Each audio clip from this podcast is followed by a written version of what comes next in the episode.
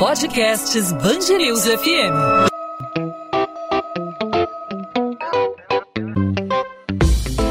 Dois às 20, com Maurício Bastos e Luana Bernardes. Oferecimento Cultura Inglesa. Inglês com cursos ao vivo pela internet, que incentiva, desenvolve e move você.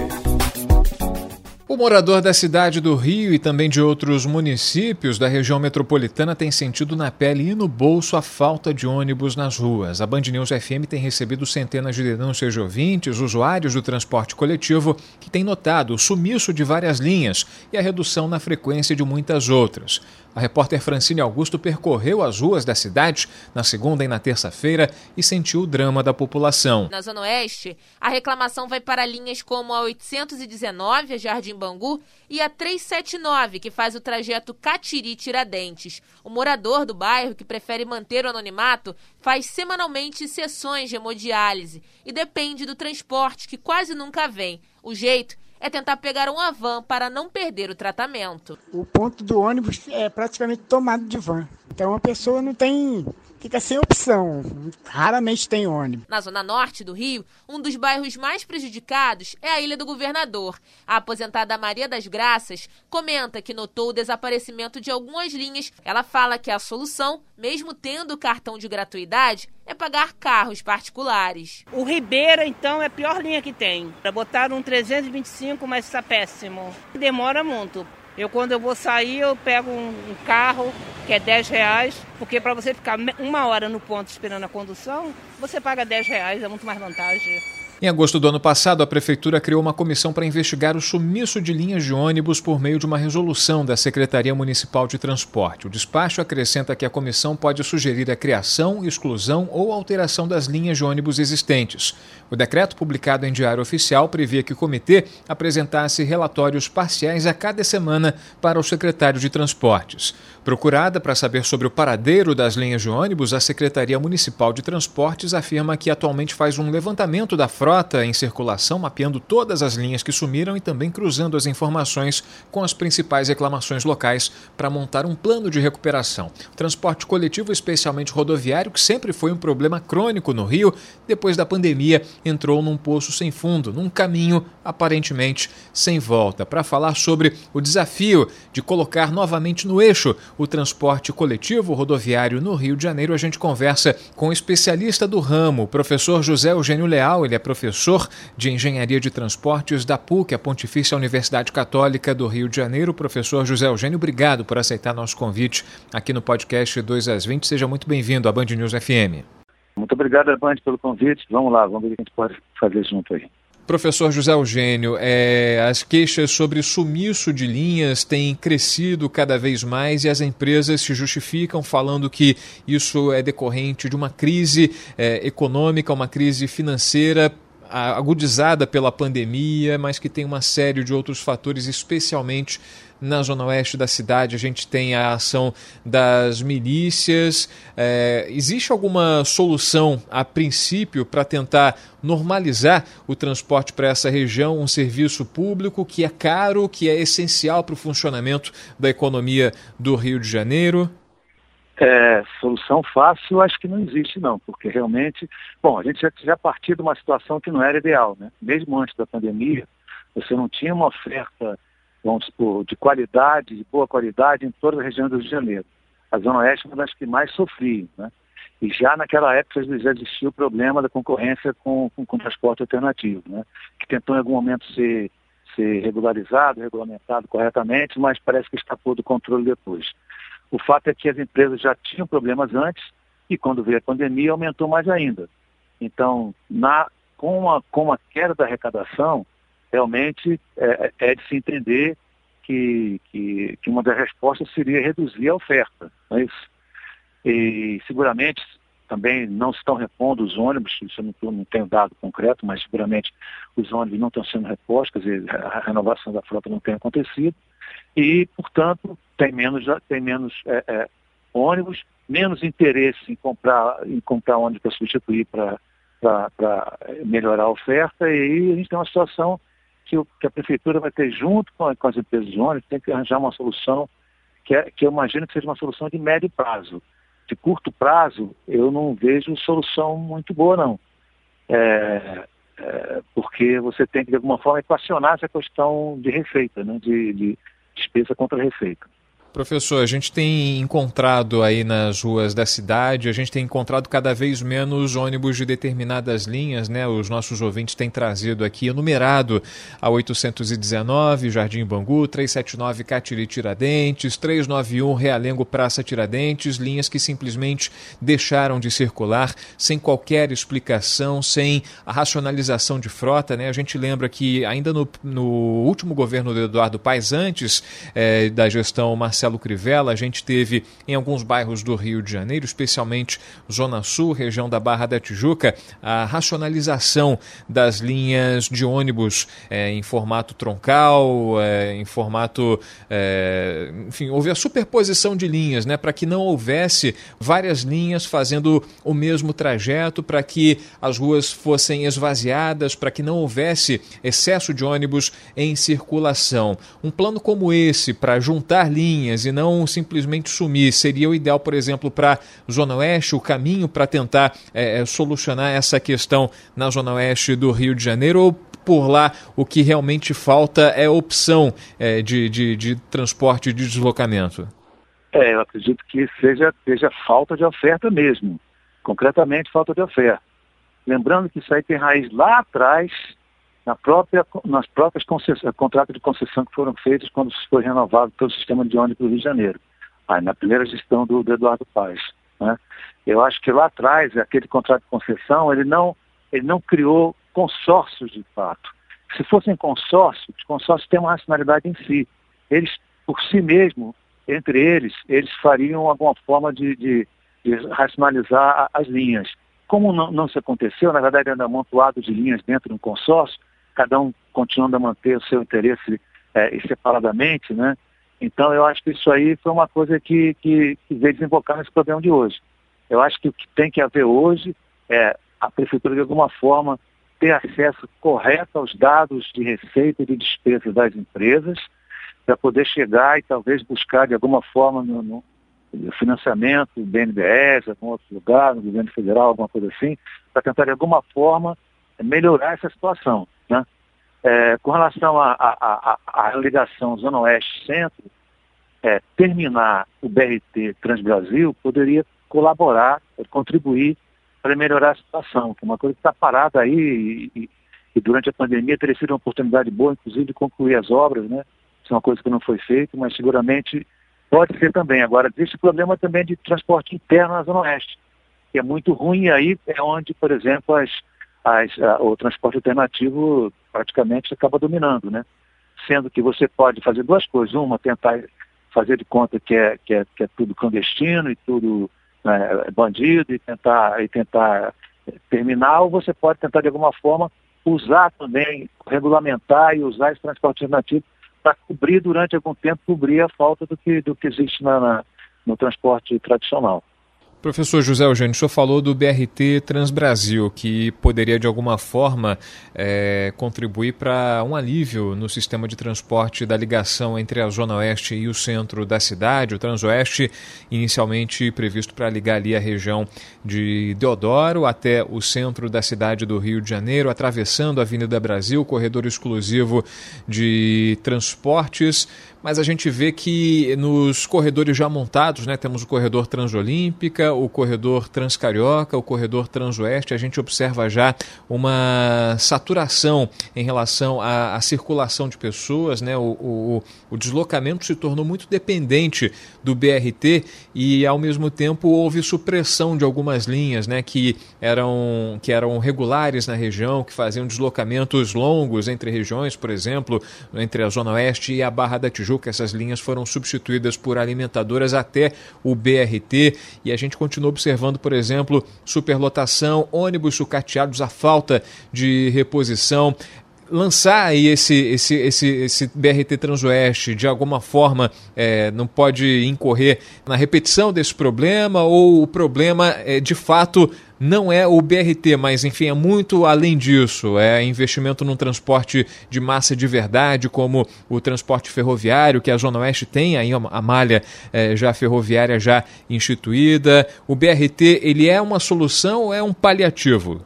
Ah, ele é um paliativo, com certeza. A solução é transporte de massa, é ampliar o transporte de massa, ampliar metrô, é, sem dúvida nenhuma. Mas só que existe uma coisa que está quase pronta, né?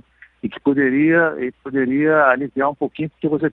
E aí assim você tem uma racionalização muito grande na, na, na, no transporte, porque você concentra em, em, no, no, no, no, eixo né, uma quantidade, uma oferta muito grande, com uma frequência muito grande de ônibus, com maior capacidade, inclusive. Agora, tem a questão de você fazer alimentação, o problema não está na alimentação e ter linhas alimentadoras, o problema está na, na, na estrutura do bilhete único carioca. Se o bilhete único fosse um bilhete único de verdade, então as pessoas não teriam problema de pegar a sua alimentadora, pegar o ônibus, chegar no final, pegar outra, outra, outra para chegar no destino final. Quer dizer, como você acaba tendo essa questão de um transbordo e, e, e um tempo limitado, então você acaba que prejudica a população. A população não tem a liberdade para ela escolher qual é o melhor caminho para ela. Ela acaba sendo amarrada pelo, pelo custo do transporte a, há uma, uma, uma, uma troca de, de, de, um ônibus só, né, um transbordo só nessa situação. Entendeu? Então, eu acho que, claro que a situação ideal, final, é sempre você ampliar mais o transporte de massa.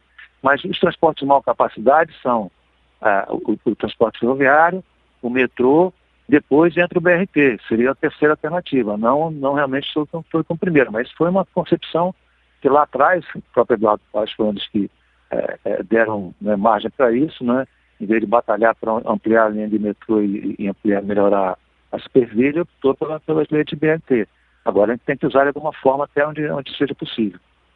A cidade do Rio de Janeiro, na avaliação do senhor, ainda é muito dependente, muito refém é, do sistema rodoviário. A gente vê muitos ônibus nas ruas, né? Nesse momento é, em que a gente ainda vive a pandemia, a circulação diminuiu, a gente viu muita demissão é, durante esse, esse período, diante da dificuldade financeira das empresas para tentar se manter. A, a, o nível de dependência do município do Rio de Janeiro em relação ao transporte rodoviário é, o senhor classificaria em que grau nesse momento? É muito alto, é muito alto. Realmente, é, inclusive, de novo, a questão do bilhete único entra aí como, como uma coisa que piora a situação. Se houvesse liberdade em, em, em muitas cidades do mundo, do mundo afora, você, você usa o transporte único para fazer os transportes que você quiser durante um certo período. Você não fica amarrado a, a um transbordo e aqui, aqui você está preso num sistema tal, é, tem bilhete único carioca, tem bilhete único é, do Estado, né, intermunicipal, isso aí, isso aí acaba dificultando muito.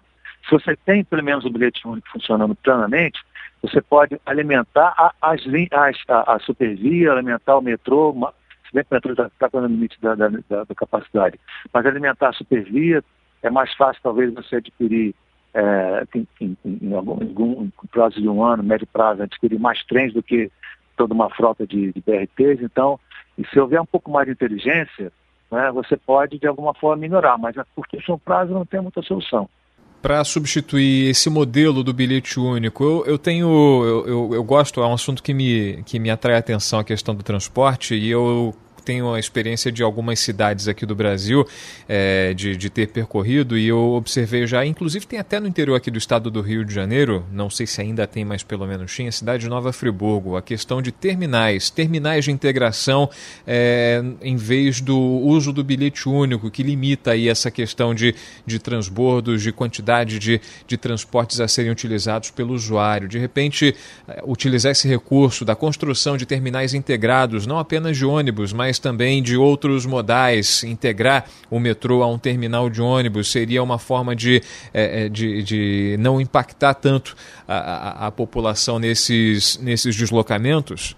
É, eu não digo modelo exatamente de, de, de Friburgo de terminais, mas você poder, deveria melhorar os terminais de integração, no caso aqui do próprio BRT, né, com, com, só tem um terminal razoável, que é em Madureira, né? O resto dos terminais são, não, existem, na prática não existe, é uma, é uma, uma parada bem, bem distante da coisa, sem, sem facilidade de, de, né, de, de, de, passagem do, do, do, passageiro da, da, do meio para o outro, do modo de transporte para o outro.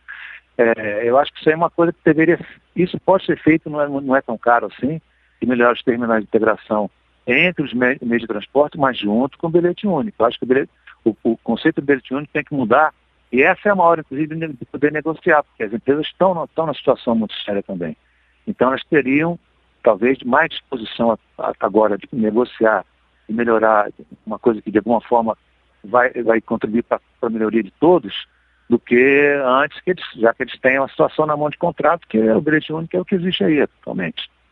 José Eugênio Leal, professor de Engenharia de Transportes da PUC Rio, mais uma vez agradecendo a presença, a participação aqui com a gente na Band News FM no podcast 2 às 20. Obrigado pelos esclarecimentos, pelas explicações a respeito dos desafios do Rio de Janeiro em relação ao transporte eh, em meio à pandemia, em meio à ação de milícias, em meio ao sumiço de linhas de ônibus, tudo isso eh, como consequência de uma crise financeira no setor. Professor José Eugênio, obrigado aí pela participação mais uma vez e até uma próxima oportunidade. Obrigado, Evane, pelo convite. É, tchau, um abraço a todos. 2 às 20, com Maurício Bastos e Luana Bernardes. O número de pessoas internadas pela Covid-19 na cidade do Rio de Janeiro apresentou redução. A informação é do secretário municipal de saúde. Segundo Daniel Sorans, também houve queda no índice de solicitações para internações. Nesta terça-feira, o número de leitos de UTI livres e em regulação para pacientes com síndrome respiratória aguda na rede pública na cidade do Rio variou entre 35 e 40. Apesar dos números e do início da campanha de vacinação, o secretário municipal de saúde alerta que a pandemia ainda não acabou.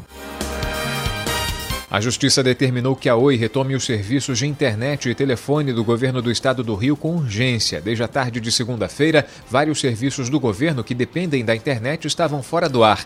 No Detran e na Secretaria de Fazenda, por exemplo, os agendamentos tiveram que ser suspensos. Segundo a Oi, os contratos de serviços com o estado venceram no final de 2020 e, por isso, o fornecimento de linhas telefônicas e links de dados que atendem áreas administrativas do governo foi suspenso. Ainda segundo a empresa, a dívida por parte do estado do Rio é consistente desde 2017 e já chega a 300 milhões de reais.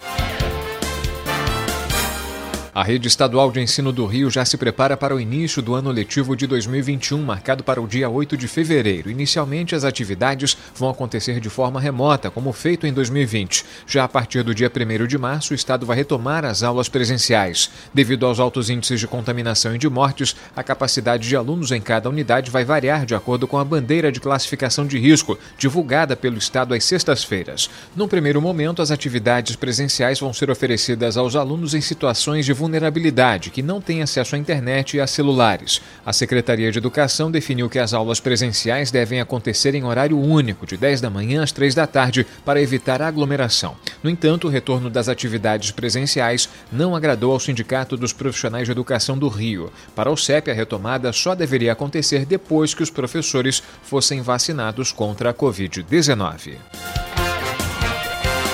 Em Niterói, as aulas presenciais dos ensinos infantil, fundamental e médio da rede particular podem ser retomadas a partir do dia 1 de fevereiro. Segundo a Prefeitura, o ensino deve ser híbrido nesse primeiro momento. Não há previsão de retorno para as atividades nas escolas da rede municipal. A medida foi anunciada pelo prefeito Axel Grael durante videoconferência nesta segunda-feira. Na ocasião, o secretário de Saúde, Rodrigo Oliveira, ressaltou que o setor da educação é de extrema importância para o município. Numa publicação na internet, o presidente da Comissão de Saúde Saúde da Câmara Municipal, Paulo Eduardo Gomes, afirmou que vai denunciar ao Ministério Público a violação de um acordo firmado com a Prefeitura. O compromisso dizia que a retomada das aulas aconteceria apenas quando a cidade chegasse ao nível amarelo 1, o primeiro numa escala de 5 usada para medir o risco de contaminação pelo coronavírus. A cidade está no nível amarelo 2. Procurada, a Prefeitura de Niterói ainda não se pronunciou. Dois traficantes que usam creches, escolas e unidades de saúde como bancas do crime foram mortos pela Polícia Civil dentro de uma unidade de ensino municipal nesta terça-feira na favela Kelsons, na Penha. O confronto entre os agentes e os criminosos aconteceu durante uma operação na comunidade da Zona Norte para tentar prender o principal suspeito de matar a jovem Bianca Lourenço, de 24 anos. O criminoso não foi encontrado. Quatro homens foram presos em flagrante por associação ao tráfico durante a ação. Carregadores de fuzil e duas armas foram apreendidos. O delegado Ronaldo Oliveira disse que não havia funcionários na escola onde aconteceu a troca de tiros e que a ação foi planejada. As unidades municipais ainda não retomaram as aulas presenciais. De acordo com o diretor das delegacias especializadas, Felipe Cury, além de invadir as escolas e os postos de saúde, os traficantes também instalaram barricadas em volta das unidades. Apesar das prisões em flagrante, a Polícia Civil não conseguiu localizar o ex-namorado de Bianca Lourenço, apontado como um dos chefes do tráfico de drogas na comunidade e principal suspeito de envolvimento no assassinato dela. Bianca foi torturada, morta e esquartejada antes de ser jogada na Baía de Guanabara. O corpo só foi localizado após uma semana de buscas no dia 12 de janeiro.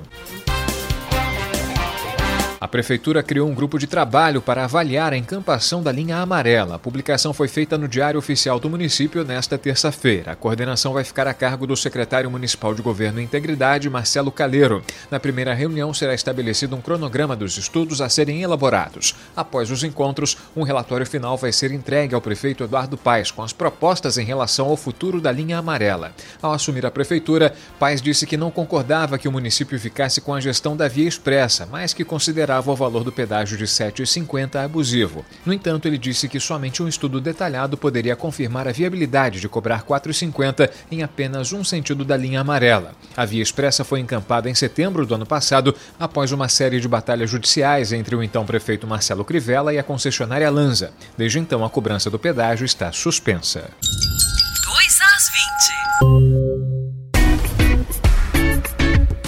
Ponto final no 2 às 20. O 2 às 20 é a Band News FM em formato podcast com os principais assuntos da nossa cidade e do nosso estado, os destaques do Rio de Janeiro, sempre disponíveis para você a partir das 8 da noite, de segunda a sexta-feira, nas principais plataformas de streaming de áudio, no seu tocador favorito de podcast ou no site bandnewsfmrio.com.br. Nessa terça-feira, falamos do desafio do transporte na cidade do Rio de Janeiro. Os ônibus sumiram das ruas da cidade. Vários ouvintes da Band News FM se se queixando da falta de determinadas linhas nas ruas, especialmente na zona oeste do Rio de Janeiro. Isso era uma tendência que acabou se agravando com a pandemia de Covid-19. A crise financeira nas empresas de ônibus, é, motivada aí pela ação das milícias, especialmente na zona oeste, o transporte alternativo bancado pela milícia acabou tirando de circulação os ônibus é, que circulam legalmente, o transporte oficial abrindo abrindo espaço aí a, o vácuo do transporte legal, né, o vácuo do transporte institucionalizado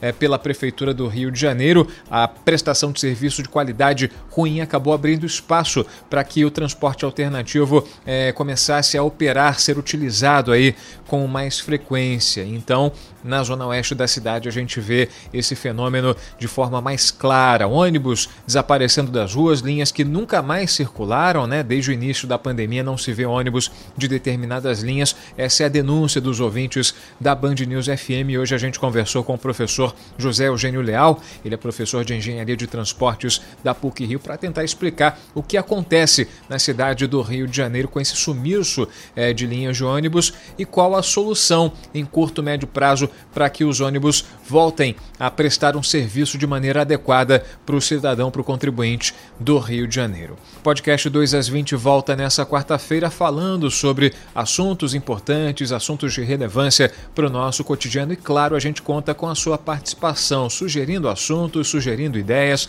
fazendo a sua crítica, fazendo a sua pergunta. Fique à vontade para participar. Você pode utilizar as nossas redes sociais. Comigo você fala pelo Instagram, no arroba Maurício Bastos Rádio. Você também pode participar pelos canais da Band News FM, não só no Instagram, mas também no Twitter, no Facebook. Também tem um canal do YouTube para você acompanhar os nossos conteúdos, arroba Band News FM Rio. A gente conta sempre com a sua audiência e também com a sua participação. 2 a gente volta nessa quarta-feira e, claro, a gente conta com você. Tchau, tchau, gente. Até lá.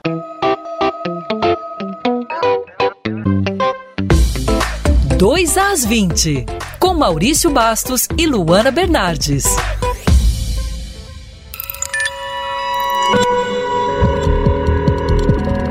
Podcasts Bangerils FM.